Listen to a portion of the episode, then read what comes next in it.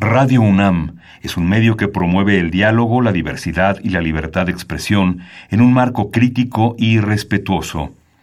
Los comentarios expresados a lo largo de su programación reflejan la opinión de quien los emite, mas no de la radiodifusora. Radio UNAM presenta Al compás de la letra. Al compás de la letra. Un programa conducido por María Ángeles Comezaña.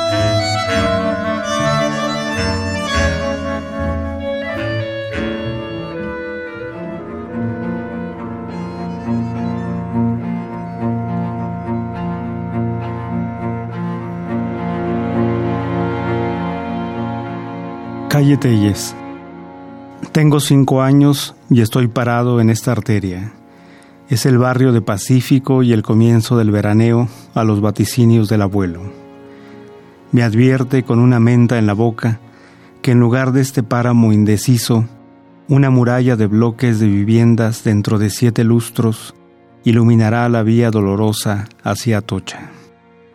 El abuelo no se equivocaba ahí donde las mezclillas puestas a secar anticipan el viaje hacia el túnel de la risa, el destino engulliría la cercanía y horadaría el corazón de aquel felino domesticado que embuchaba las palabras del abuelo como si raíces tuvieran. Y ahí no había nadie.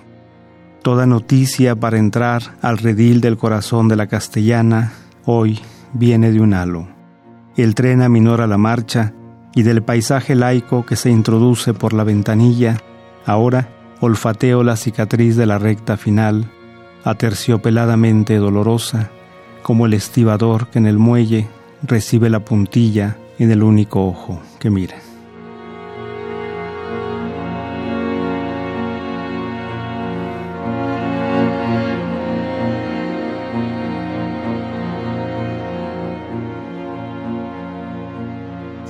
Queridos amigos, muy buenas tardes.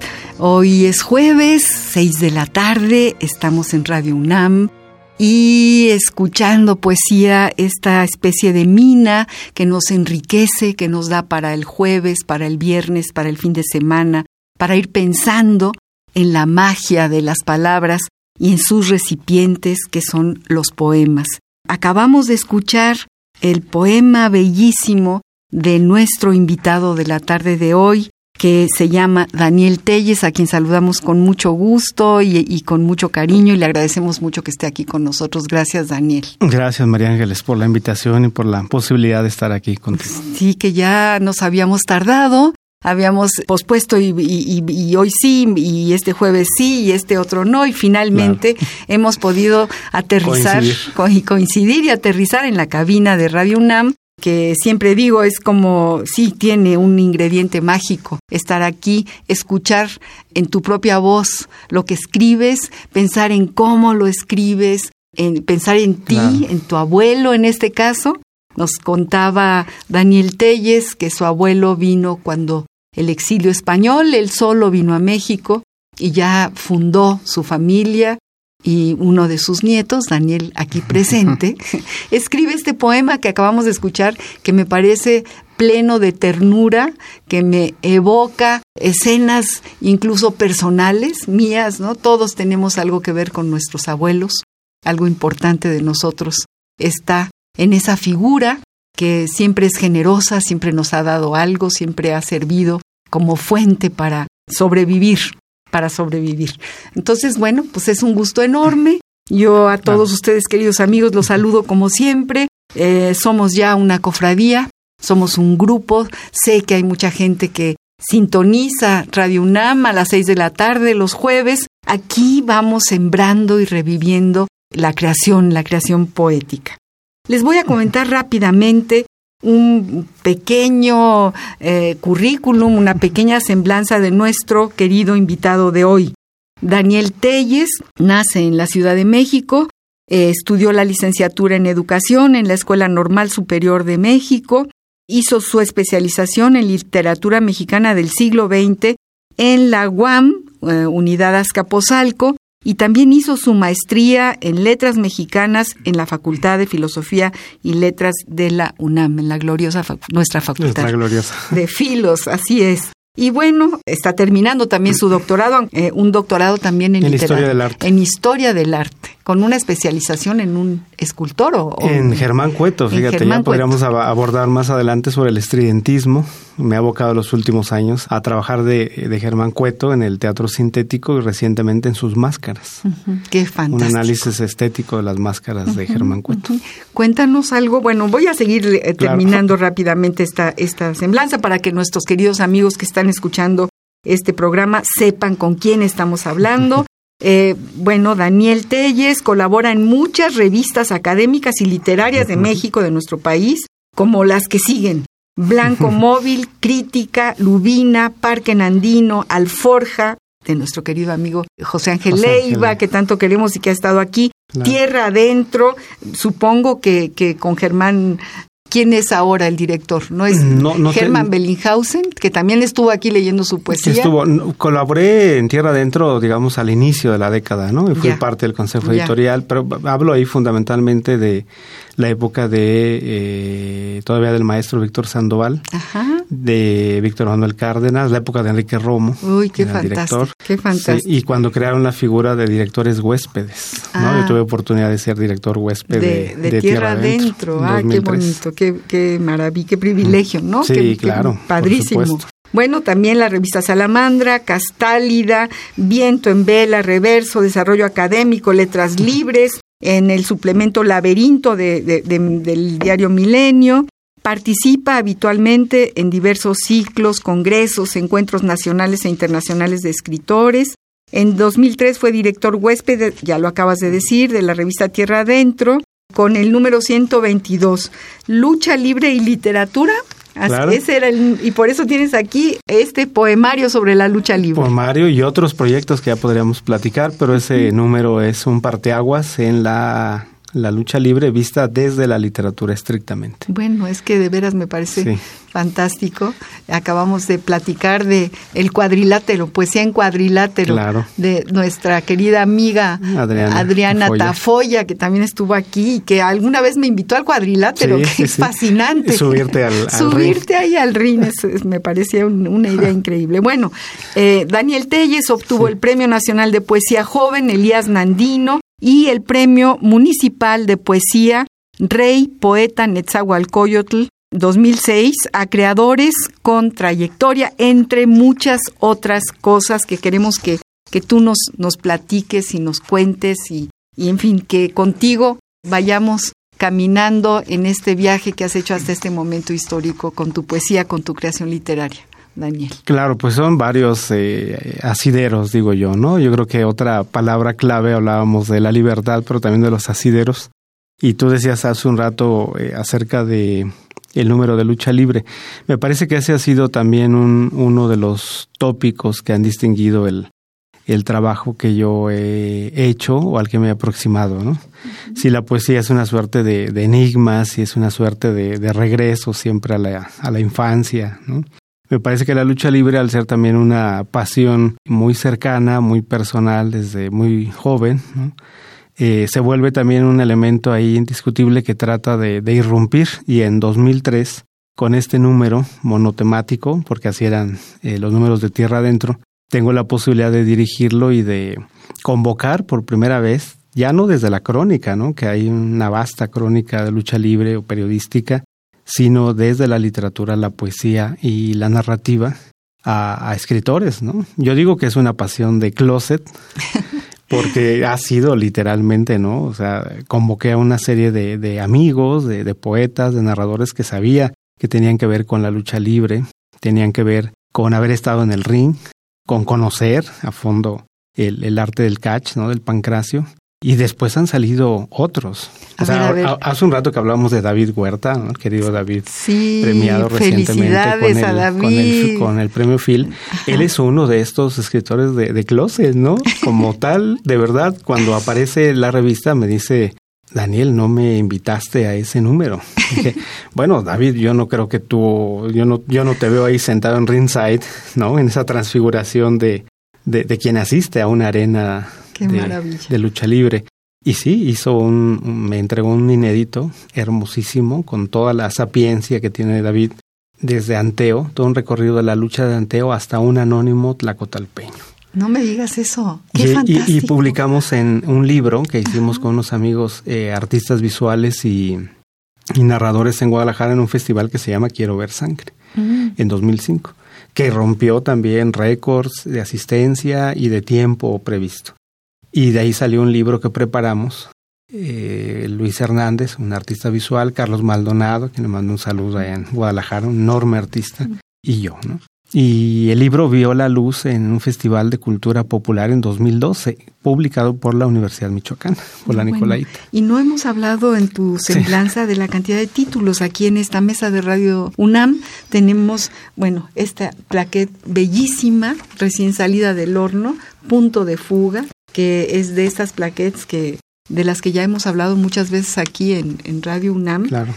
Dices que la última plaquette tiene que ver con los últimos tres plaquettes eh, publicados han sido de Carmen Nosal, de David Huerta y tuyo, ¿no? Es como el, último. En la serie, eh, si no mal recuerdo, son ocho de este última, esta última tanda, como le llama su editor Miguel Ángel de la Calleja. Así es. Y salieron, si no mal eh, recuerdo, y Miguel Ángel me, me podrá corregir, salieron tres, tres y dos. Y, la primera tanda fue la de Carmen Osal, la de David Huerta. Con su plaquet República que, nos emociona muchísimo. La, de David, ¿no? este, Esa yo no la he leído, ¿no? La... Y, Punto de Fuga. Y Punto de Salieron al mismo O sea que esto es lo más reciente. esto es lo más reciente, publicado. Punto de Fuga y Arena ¿Qué es esta? Y Arena Mestiza es el primer poemario dedicado a la lucha libre, publicado por Malpaís Ediciones. Y qué belleza de, el poeta Iván portada. Cruz Osorio, que es el editor. Claro, qué, buen eh, editor, qué bonita portada, qué bonita guarda. Tiene una guarda que guarda justamente la portada y es una belleza. que es una obra de arte en sí misma. Es una obra de arte que parece hasta de cuevas. Sí, eh, el artista es un joven que publica, por cierto, en Tierra Adentro, Edgar MT, ese es su nombre artístico. Y lo que hace Malpaís es convocar a, a diversos artistas, a cada libro, o sea, lo sabemos, ¿no? Respira por sí mismo, pero la mirada de estos editores es justo encontrar al ilustrador exacto, ¿no? Que, logre mirar. desde eh, los libros son, son estos, estos recipientes que uno acaba queriendo tanto, ¿no? Pero aquí dan ganas de como de acariciarlo, ¿no? Y, y, te invita a abrirlo, te invita a ver qué hay adentro. Y además, bueno, esta es una antología, Daniel. No, es, es tuyo, tuyo nada más, ¿no? Y, sí, es todo un proyecto personal de muchos años y es todo yo decía apenas hace poco también en una entrevista, preguntaban por qué estos luchadores y por qué no otros, ¿no? Decía que también es una suerte, como toda la escritura de canon personal, ¿no? De estos luchadores que en los años noventas, un poco como herederos de la vieja escuela de la lucha libre, eh, forjaron también una leyenda más reciente de la lucha libre mexicana. Y luego me meto hacia la arena, hacia el hacia los interiores, ¿no? También hacia la taquilla, en el ringside, lo que pasa en los vestidores. Entro un poco más hacia el asunto de la crónica, me meto hacia territorios de lo histórico, del dato, de la anécdota, ¿no? Ah, Para terminar con una parte también visual de collage míos, ¿no? Que, que, contiene el libro, y terminar con una parte mística, ¿no? Un halo de santidad que corona un, un epígrafe de Álvaro Mutis con los exvotos al final, ¿no? Ve qué cosa tan impresionante y tan interesante y, singular, distinta a todo. Yo recuerdo que en la Escuela Nacional de Antropología, donde en algún momento de mi vida estudié hace muchos años, íbamos a la Arena México, era parte como de del proyecto de investigación de, la antropología participante y demás, y si era un ritual verdaderamente también distinto. Claro. Léenos algo, léenos algún poema de arena mestiza, porque yo creo que la gente que te está escuchando a decir, bueno, ¿y qué, qué puede decir sobre los luchadores? Me acabas de dar dos palabras que ya, ya no las retuve en la memoria. Supongo, aquí hablas del putazo, pero también hablas incluso se lo dedicas a, a, tu abuelo, ¿no? ¿A quién se no, lo dedicas? está dedicado a, mi, a mi suegro. A tu suegro, perdón, sí, sí, sí, sí, a mi suegro Bartolo porque disfruta de los putazos entre los luchadores desde su sosegada devoción. Está padrísimo, incluso la, la, dedicatoria. Sí, es que él miraba con una ¿Y tú desde chico estabas metido en, en, esta fascinación? Sí, en esa y, profesionalmente, ¿no? O sea, dentro del medio creo que siempre ha sido, eh, siempre de estar detrás de una máscara se guarda, ¿no? Es un recelo que, que hemos aprendido, digo, a mí nunca me tocó congeniar ni ver ni saludar a santo, pero lo que era santo o mil máscaras o solitario. O sea, ¿qué importa una máscara tiene detrás? Ese enigma y ese cuidado de, del secreto, ¿no? y en el caso de, digamos, de, del medio literario, estar dentro del medio literario, pues ha sido también como otro territorio aparte. Pero de repente alguien develó o reveló que uno también andaba en, en las andadas también luchísticas. Pero tú te subiste a un cuadrilátero y te echaste esos golpazos terribles que yo cuando los veo no lo puedo creer. Desde el llaveo. Yo vengo de la escuela del llaveo y del contrallaveo. Pero esa escuela, ¿dónde la...? Un poco la, todavía la vieja escuela de lucha libre internacional del Toreo de Cuatro Caminos, de la escuela heredera de Santo y de varias figuras que todavía están en los 70 años de edad por ahí y siguen en la brega, ¿eh? ¿Qué cosa? O sea, lo que es este Negro Navarro, este, el Pirata Morgan, Satánico, ¿cuál es esa escuela? El llaveo y contra llaveo. Ya mucho de la, del, estos brincos eh, a los que aludes y de todo el show que hacen otras empresas ya es una copia. Ya, es como hechizo, ¿no? Sí, claro, norteamericana. pero ese llaveo de, de, de arras de lona, de quitarte una llave, de apostarle a otra por, por sacarte el castigo, es de esa escuela. ¿Qué tal? Entonces, en esta primera parte de Arena Mestiza, pues abro con Carl Gotch. me parece fundamental porque pues es quien le da nombre a este, a este arte o a esto que decía al arte del catch, como lo define Roland Barthes, ¿no? En aquel ensayo de, de, mitologías Así es. de los años 50. Carl Gotch. Soy Carl Gotch, la mayor leyenda de los encordados, portador de una personalidad en quien se resume una sola trayectoria. Soy Carl Gotch, de origen belga. La primera lucha que sostuve en México fue en el puerto de Acapulco, llevando de pareja a César Valentino. No nos dieron batalla Ray Mendoza y René Copetes Guajardo.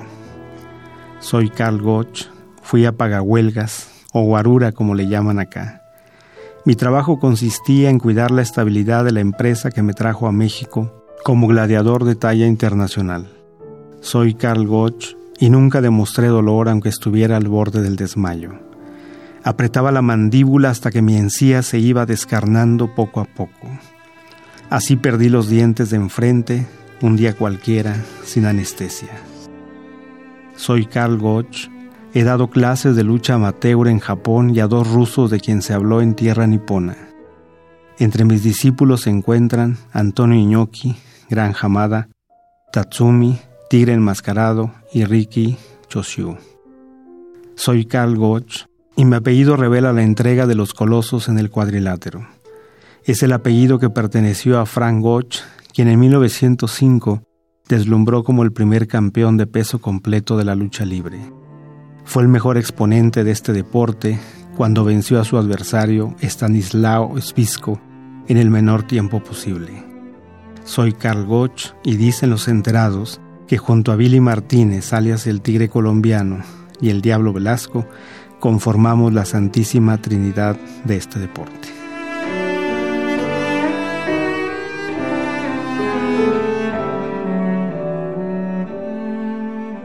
Ay, Daniel, es una entrada hacia bravo por ese poema. ¿Vive Carl Gott? No, no, no. No vive. ¿Murió hace cuánto? Bueno, ya tiene ya un rato, ¿no? Desde los que los 60, los 70, ¿no? es cuando fueron desapareciendo estos monumentos de hombres, estas figuras impresionantes. Qué poema, qué homenaje. Qué pena que no que no lo haya leído.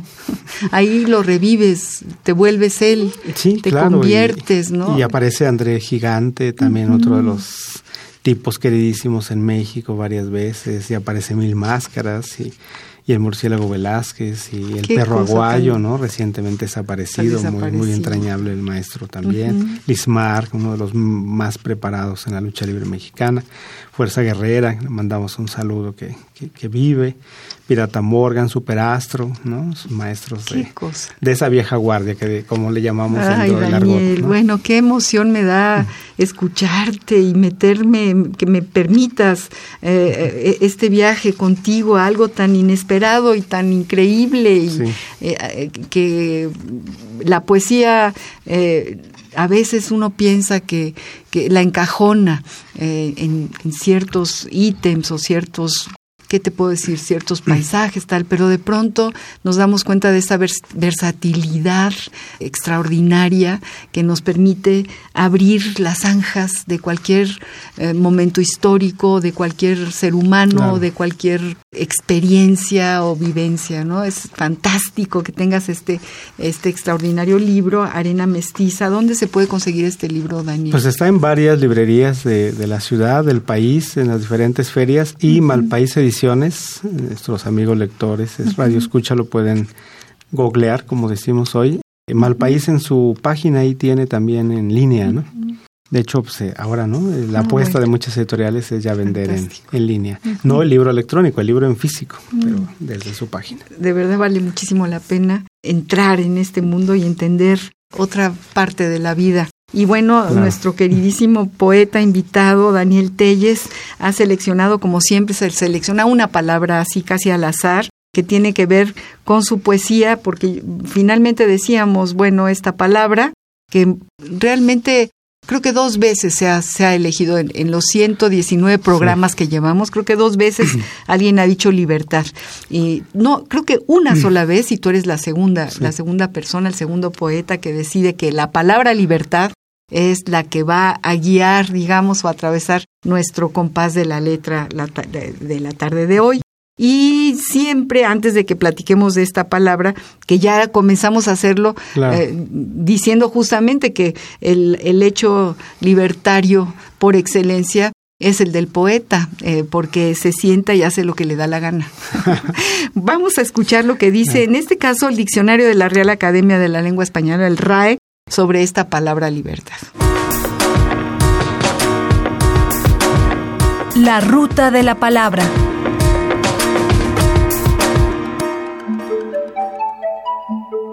Diccionario de la Real Academia de la Lengua Española, RAE.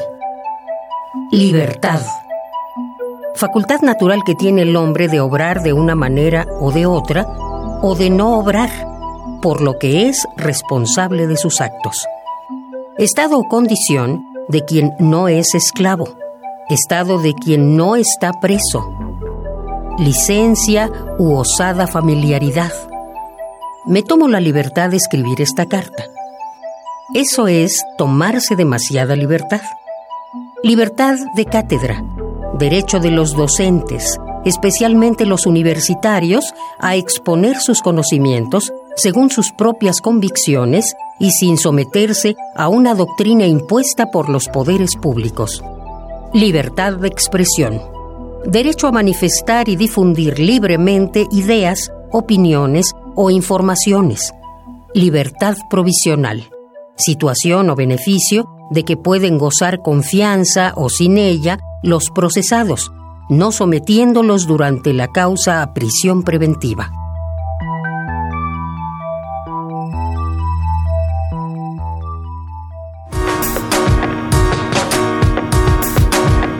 La ruta de la palabra.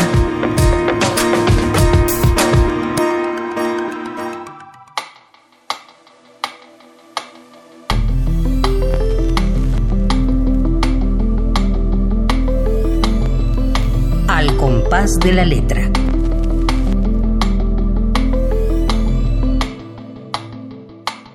¿Qué te parece lo que dice el, diccionario de la Real Academia? ¿En qué nos encasilla? No, claro. Yo creo que la posibilidad de, del lenguaje tiene que ver con esa posibilidad de... Yo, yo pienso de divertirse primero y de asirse desde diferentes trincheras, ¿no?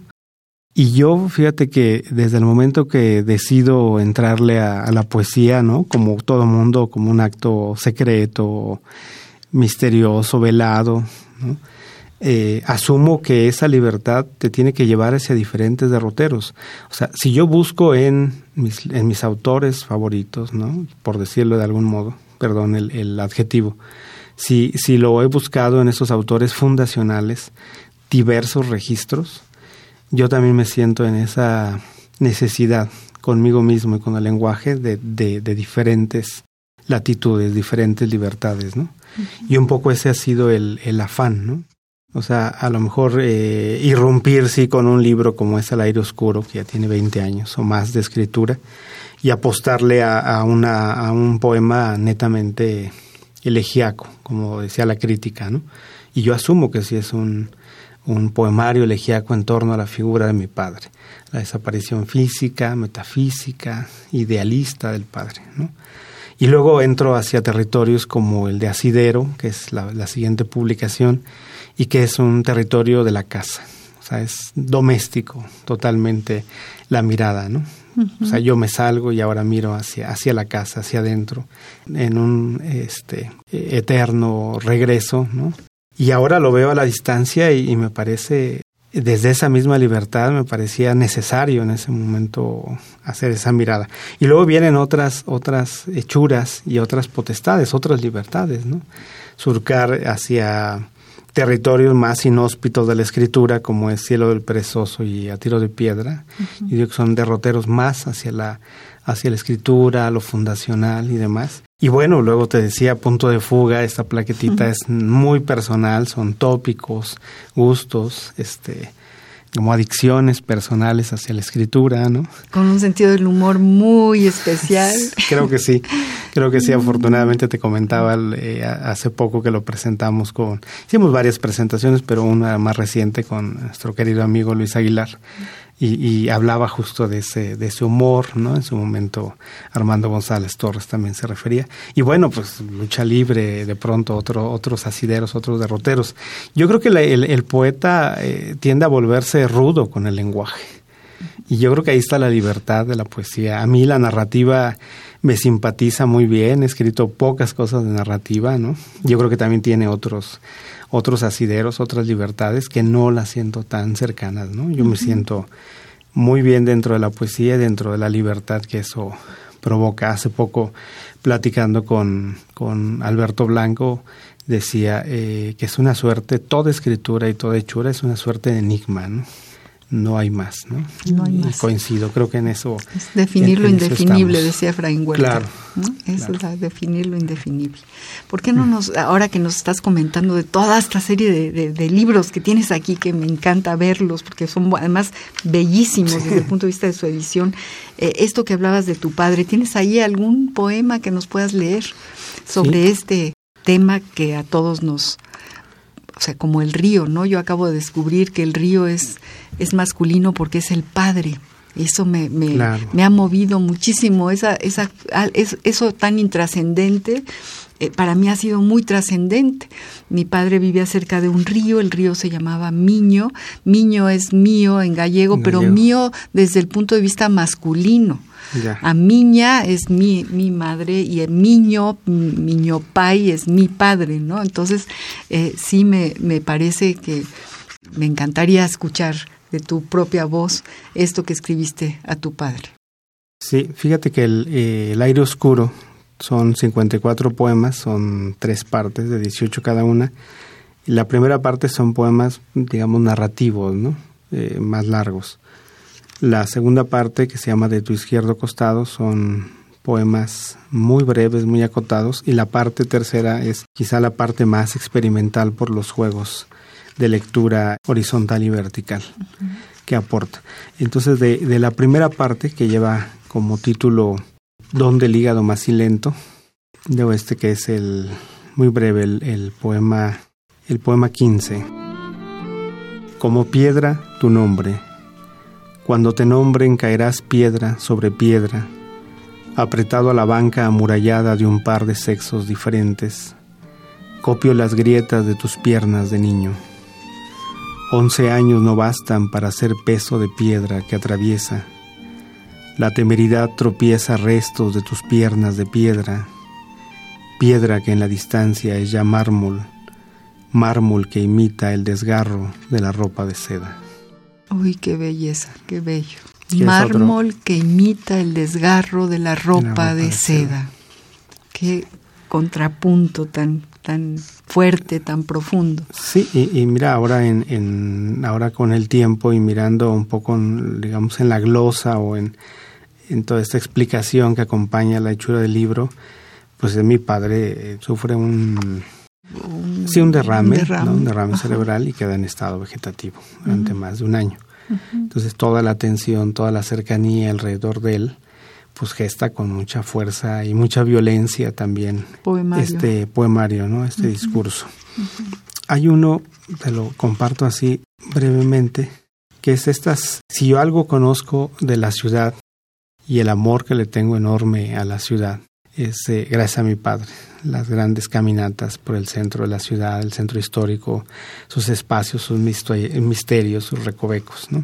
Este es uno de ellos, el poema 9 Hombre que no nombra porque han cifrado sus labios.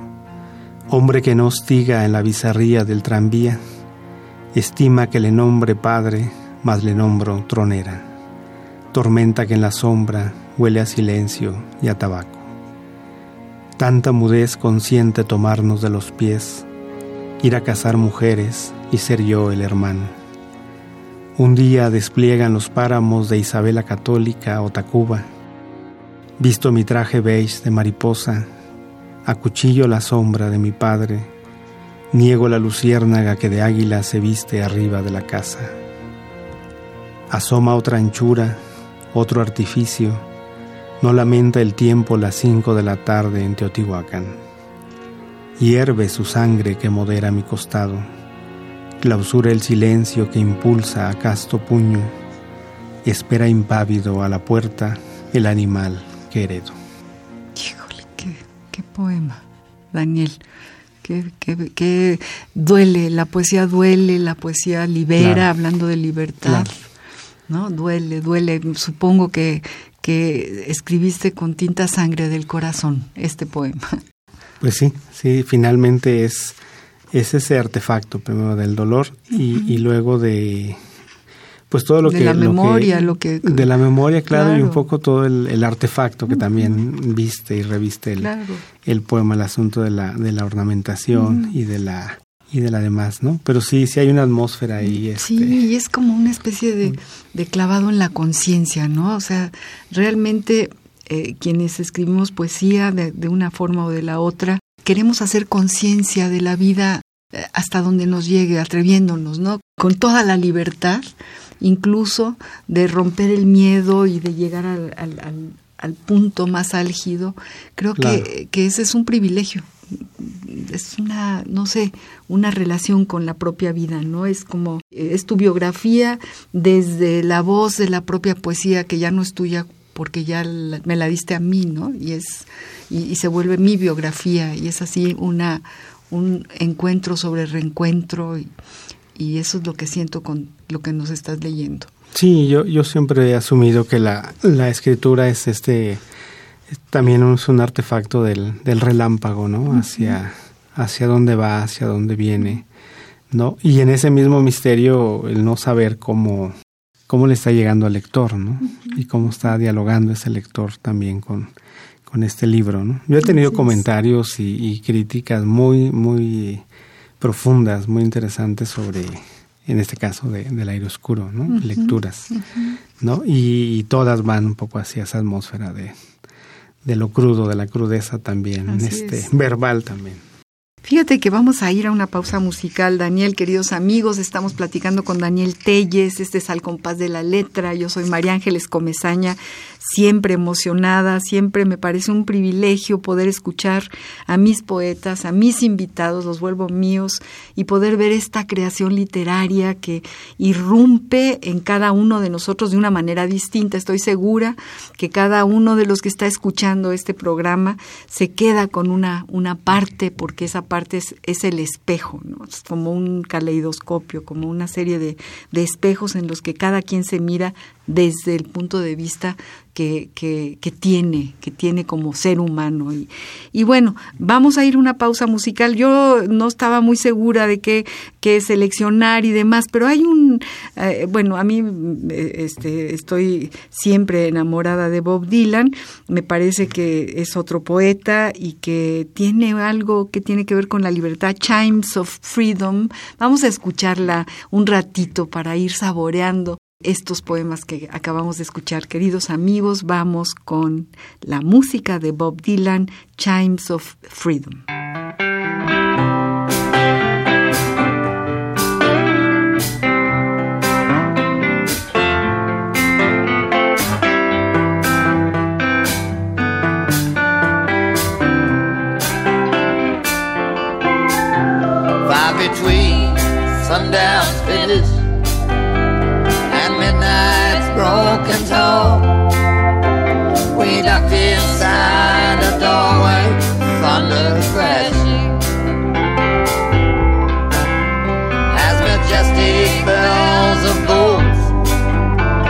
walks out on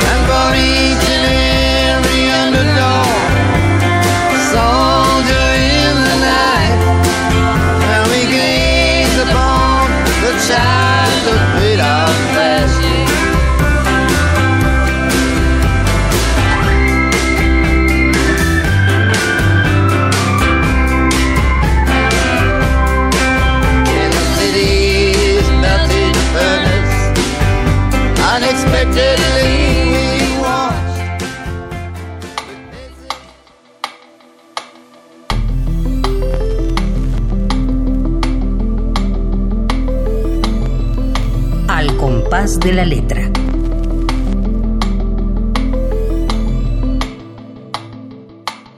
siempre es como muy dulce escucharlo, ¿no? Sí, sí, Y bueno, pues, y, esta, esta canción la hizo cuando era muy, muy joven. Muy joven, ¿verdad? Muy joven. Yo tuve la suerte de, de, verlo en vivo hace muchísimos años, en, en los años, ¿qué será? 60, antes del 68 inclusive. En Nueva York tuve la suerte de ir a casa de un hombre revolucionario que había ido a luchar, un norteamericano, un doctor, doctor Barsky, que había ido a luchar a las brigadas internacionales. Y entonces había una manifestación contra la guerra de Vietnam en aquellos, en aquellos entonces, y fuimos a la manifestación y la manifestación terminó en el concierto de Bob Dylan. y bueno, casi yo, yo verdaderamente lo recuerdo como un desmayo en mi corazón. ¿no? jovencito, joven, y ahí todavía este, eh, iniciando esta maravilla de obra que ha, que ha hecho, que nos ha regalado. Sí, hoy hasta dónde ha llegado el hombre, se mantiene, sí. Nos gustaría que nos leyeras algo más, Daniel, Daniel Telles. No sé si, si ir, eh, digamos, encaminando esta lectura eh, cronológicamente o, o, a partir de lo que tú quieras, si quieres de, de, la plaqueta reciente o si quieres de... Sí, pues hemos ido de, sí, va, de uno hacia otro. ¿no? ¿Qué nos vas a leer, Daniel? Pues leemos de, de Punto de Fuga, ¿no? Ah, es fantástico, Punto de Fuga. Escuchen bien, queridos amigos de Punto de Fuga un poema que se llama 44 y tiene un epígrafe de Lucho Cuadros que dice Sal y agua nuestro idilio se volvió. Esta proliferación de canas al aire archiva poluciones y los gallos que moro. No hay albura más que piélago de brío y 44 estribos en argenta barba. Y no hay polillas que Lorca vio en Whitman tan solo sapos como esponjas de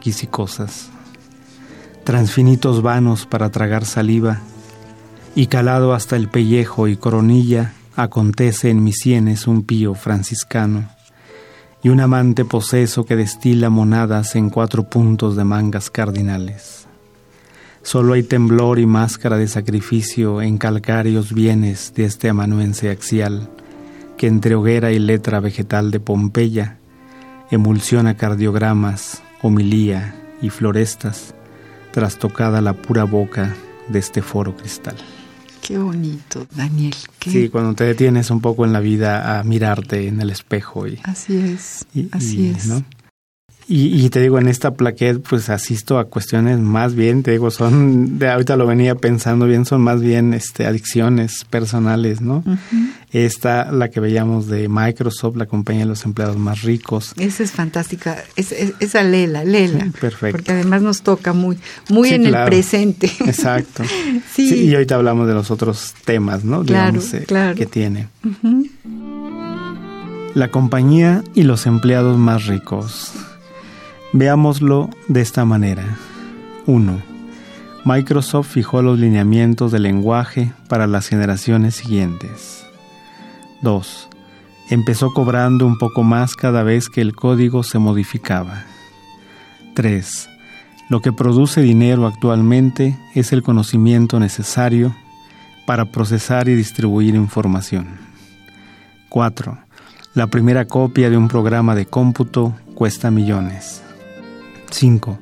Mientras el futuro te alcanza, Microsoft llegó a ser la compañía más valiosa del mundo y se compró un pedazo de Apple como postre. es fantástico. Y es ciertísimo, ¿no? Porque también este, en estos poemas eh, hay un, un dejo de denuncia que es muy importante, sin solemnidad, además, sin acartonamiento, ¿no? Sí, eh, fíjate que sí, esa, esa también es la jiribilla que tiene, ¿no? Es la jiribilla que tiene, efectivamente. Sí. viene el de reforma educativa. Yo ya había escrito, yo acabo de cumplir 25 años en la docencia, ¿no? El primero de septiembre. He tenido oportunidad de trabajar desde el servicio social en todos los niveles, ¿no? educación básica, de media superior, de superior. Y hay por ahí pocas cosas he, he escrito sobre la, ese mundo también de la docencia, ¿no?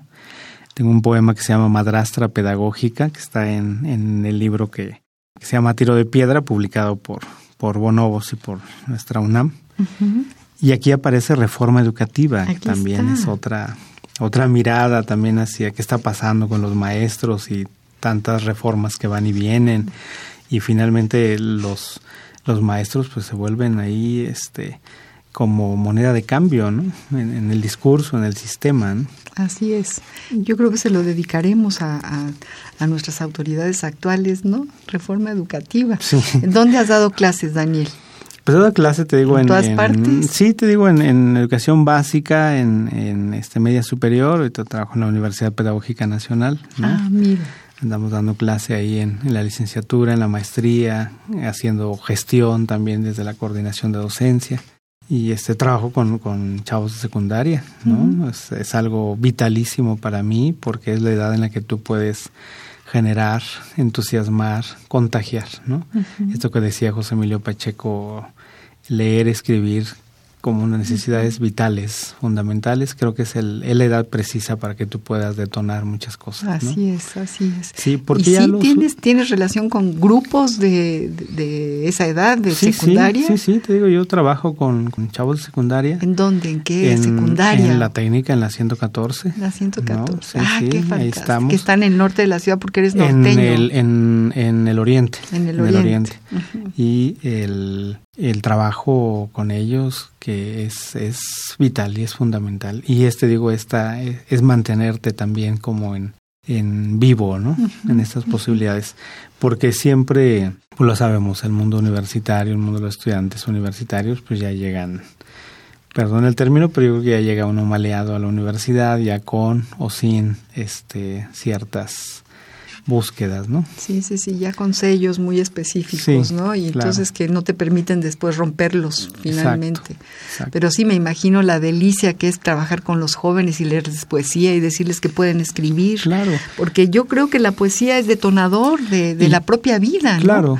Y llevarles autores. Claro. E-, esa es otra posibilidad que yo agradezco a la vida, la posibilidad de estar, digo yo, en el mundillo literario.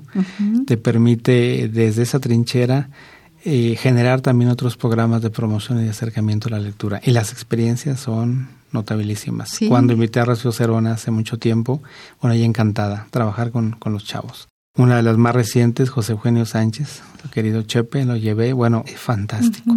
Algo que era una lectura de una hora terminó siendo de tres horas. Los chavos conocen, porque ese es el afán, conocer la poesía actual, vivir la poesía reciente. ¿No? Los programas, eh, los programas, la currícula de educación básica y educación universitaria, lo sabemos, son pobres. Y perdón, creo que es el mejor calificativo y no tan agresivo si bien nos va, se quedan hasta la poesía latinoamericana, mexicana de mediados del siglo XX hacia atrás. y eso con figuras que son, por supuesto, indispensables y tutelares, pero no todo gira en torno a Jaime Sabines, ¿no? o sea, hasta ahí se queda. ¿no? O sea, ¿y qué pasa con todos los otros autores? Eso ha desencadenado que los chavos de hoy, yo he dado clase en el colegio de bachilleres varios años, ¿no?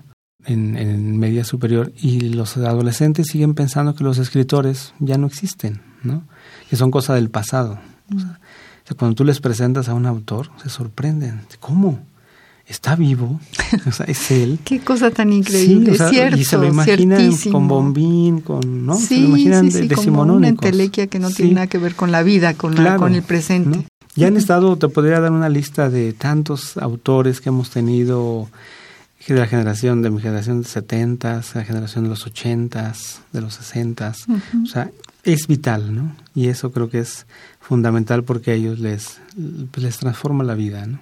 Absolutamente. sabemos que es a largo plazo, pero les va a decir mucho el encuentro con escritores. Y yo no creo que tan a largo plazo. Alguien que, que de pronto eh, es recuperar una, una, una conciencia, volvemos a lo mismo, ¿no? Es decir, bueno, yo puedo, o yo, me, yo estoy oyendo algo que me es común, que es mío, que me lo puedo apropiar. ¿no? No está tan lejos y además me, me salva, porque yo sí creo que es eh, sanadora y salvadora, me salva, ¿no? El hecho de eh, respiras, es una, una forma de respirar, escribir poesía, leer poesía, escuchar a quien la escribes, es una forma distinta de respirar. Uno de los, de los eh, pequeños espacios de este programa ha sido siempre el irnos también a, a los epistolarios, Daniel y querido público. A mí me, ha encantado este recorrido que hemos hecho a lo largo de, tres años ya, de esta escritura epistolar, de este, en fin, de esta intimidad que, que solamente una carta tiene. Y bueno, hemos seleccionado a muchos escritores. Para la tarde de hoy tenemos una carta que a lo mejor a ti te gusta, es muy muy significativa por los dos personajes que se escriben. Es una carta de Octavio Paz a Efraín Huerta, a nuestro querido Efraín, Huerta. Efraín quería a Octavio Paz, le tenía cariño, cariñito, digamos, y lo respetaba como poeta muchísimo. Vamos a escuchar esta carta que escribió Octavio Paz a Efraín Huerta en Nueva Delhi el 19 de octubre de 1964. Epistolario Domicilio conocido. conocido.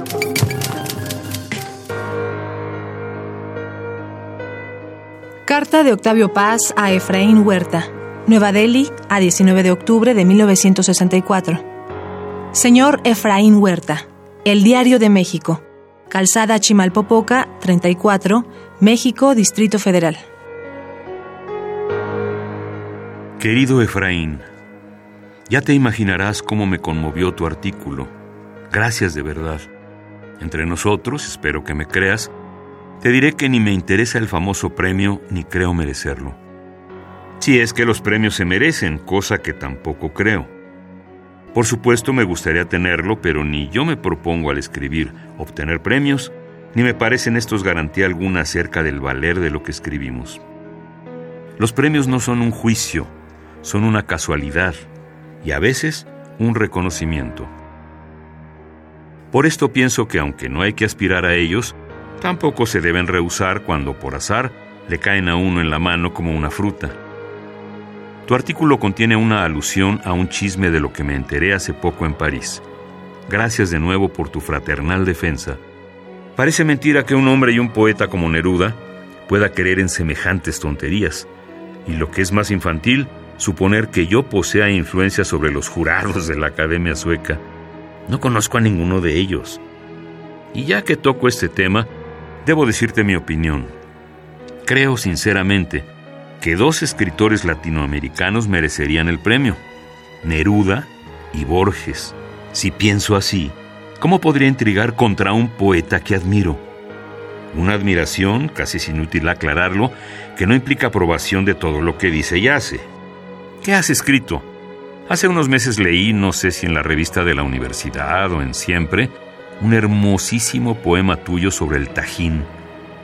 Me alegra que hayas vuelto con tal decisión y certeza a la poesía. Te felicito. Te abraza con afecto tu amigo Octavio Paz.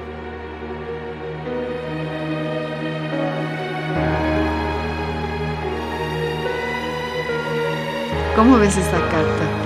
Fraternal, entrañable, de ese Octavio Paz que está como en un plano, eh, está a lo lejos, digamos, y su maravillosa poesía es nuestra y la que yo por lo menos la, admiro y la, releo y leo porque me, sirve para seguir viviendo. Pero ¿qué tal esta carta? Es como otro personaje aquí, este Octavio Paz. ¿Tú qué opinas? Sí, es que en el ejercicio epistolar eh, tú te desdoblas también en otros juegos, ¿no? Y con otros artificios. Sí he leído este, toda esta este juego epistolar no, este intercambio epistolar, ¿no? Y me parece plausible de, de dos grandes poetas, dos poetas fundacionales, de la misma generación, además. Claro. Y, y notabilísimos. Yo Del mismo año, se cumplieron 100 años de su nacimiento hace dos años o, o, qué, o ya más, ¿no? En 14. Sí, 1914, esa generación enorme latinoamericana, ¿no? Que hay varios. Ajá. Y, fíjate que eh, yo por el año de nacimiento y por la generación. Este, huerta, eh, revueltas. perdón, perdón que te interrumpa. Sí, no, no, no, por, por la generación y por esta diáspora en la que hemos estado, digamos, mi generación, la anterior. Digo, hablo de generación como se habla de décadas, ¿no? O sea, no, no generacionalmente como decía Ortega y Gasset, ¿no? Pero eh, el asunto de, de la negación de paz como el gran poeta, ¿no? La, la, negación de paz como forjador también de una tradición latinoamericana de la que venimos y de la que a la que volvemos siempre y permanentemente me parece necesaria. Necesaria. Eh, mucha gente de mi generación reniega de, de paz, ¿no? Sí, pero como como si no sé ya como un un estereotipo, algo que, una moda, un cliché. exacto, ahí, exacto. Y, y ahorita en, punto de fuga, fíjate que hay en la parte última que da título a la plaqueta, son seis poemitas que hablan justamente de estos avatares en torno a la escritura, los premios, el ah, reconocimiento. Qué padre. la Daniel. Te leería dos, creo que son, son por ahí, o bueno, no sé, tú me dices, son, son breves, pero me parece que va un poco ahí porque yo he asumido también esa idea de de el momento en que te llega un premio, te llega un reconocimiento, es efímero, ¿no? Y es transitorio. Finalmente la escritura, eh, digamos, la caducidad de una escritura de un poeta son los libros, ¿no? Y es, la fuerza y la vitalidad de la escritura. Y no el, el andar cazando premios, ¿no? Y no el sumando premios. Entonces, si quieres, leo el. Por favor. El, el, el número dos de Punto de Fuga, que además tiene un epígrafe de Desiderio Macías Silva, que me encanta. Dice: Arde la subsintaxis, las subespecies arden, y es por eso que escribo. El 2. ¿Qué sigue para el príncipe sarraceno con más laureles literarios que años de pila? No hay espacio en el campo de agramante para destazar los ojos saltones del silencio y la discordia, mientras los frailes eligen a su abad en turno. Hay que tirarse los breviarios a la cabeza y de la mano de San Miguel echar por los pelos a la discordia para que en la República de las Letras, a la luz de una acalorada discusión, Carlomagno salve al rey sobrino que gusta de acumular huesos para la fosa de la hora de la hora. ¡Qué genial! ¡Qué maravilla! A ver, el que sigue. El, que sigue es el 3 y que tiene que ver con, con, algo que me ha tocado participar en las mesas del premio de poesía Aguascalientes, ¿no? Todo lo que ha generado alrededor de, las designaciones, de la crítica. Se cumplieron 50 años del premio. ¿Tú como jurado del premio? No, no, no, no, como lector y como crítico. Como crítico del premio. Eh, por ahí Viento en Vela fue de las primeras revistas hace años de la Facultad de Filosofía que nos hablaba de, de la primera mirada crítica, una de las primeras miradas, estoy hablando de 2003, 2004, ¿no? Una mirada hacia los premios, ¿no? Tres, nunca se sabe si construye como puede, si es su primera comunión o anda persiguiendo al diablo en la silla arzobispal de Santiago. Escucha a su ajuar empujar el universo y los desarmadores de las palabras son residuos sólidos en las bolsas del pantalón. No se sabe si sueña con demoliciones. Ahora los veredes, dijo Agrajes, cuando de la fórmula obligada Vizcaíno que mira mientes y escribe otra cosa que no embarace la urna del premio Aguascalientes. Se ponen de parto los montes y van a ser un ridículo ratón. Esto se escribe para ti que anuncias una obra formidable y no produces nada, dice Fedro. Órale, no, bueno, ahí sí hay, hay un. Ahí está la jiribilla la, jiribilla, pero además eh, estamos terminando este compás de la letra. Estamos a punto de, de, irnos, tenemos que despedirnos y bueno, ahí ya cacofonié, irnos y despedirnos. y yo te quiero agradecer muchísimo, Daniel, que hayas venido. Yo sé que vienes desde, no, el agradecido tus clases encantado. el norte de la ciudad, de esta ciudad tremenda. y de veras ha sido un placer enorme escucharte eh, conocer lo que escribes. Ahora yo me llevo toda tu riqueza y te agradezco todos estos libros Queridos amigos, yo les agradezco también a ustedes que hayan escuchado. Gracias, Daniel, por estar aquí. A ti por esta maravilla, por este diálogo, ¿no? Es, tan necesario, tan vital y ya lo habíamos postergado, ¿no? Ya era justo y necesario. y hay que regresar a él. O sea, no te pierdo, no te pierdo, aquí te quedas y, y tienes que volver. Gracias. Muchas gracias. Ivonne Gallardo, nuestra productora, a Francisco Mejía, muchas gracias en los controles técnicos y a todos ustedes, queridos amigos, convocarlos al próximo jueves a las seis de la tarde en un compás más, al compás de la letra. Soy María Ángeles Comezaña. Les agradezco mucho eh, su cercanía. Muy buenas tardes.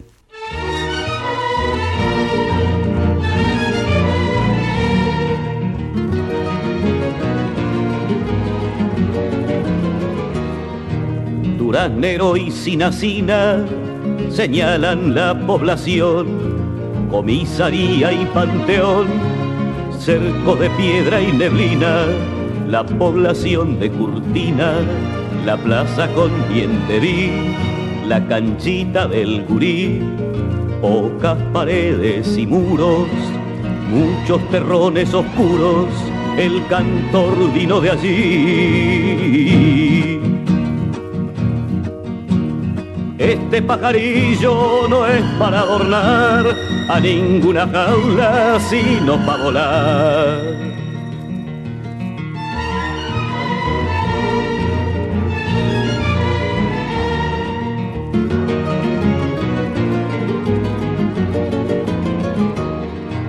Curtina o Tacuarembó, médanos de San Gregorio, en la pena o el golgorio. Radio UNAM presentó Al compás de la letra. Al compás de la letra. Un programa conducido por María Ángeles Comezaña.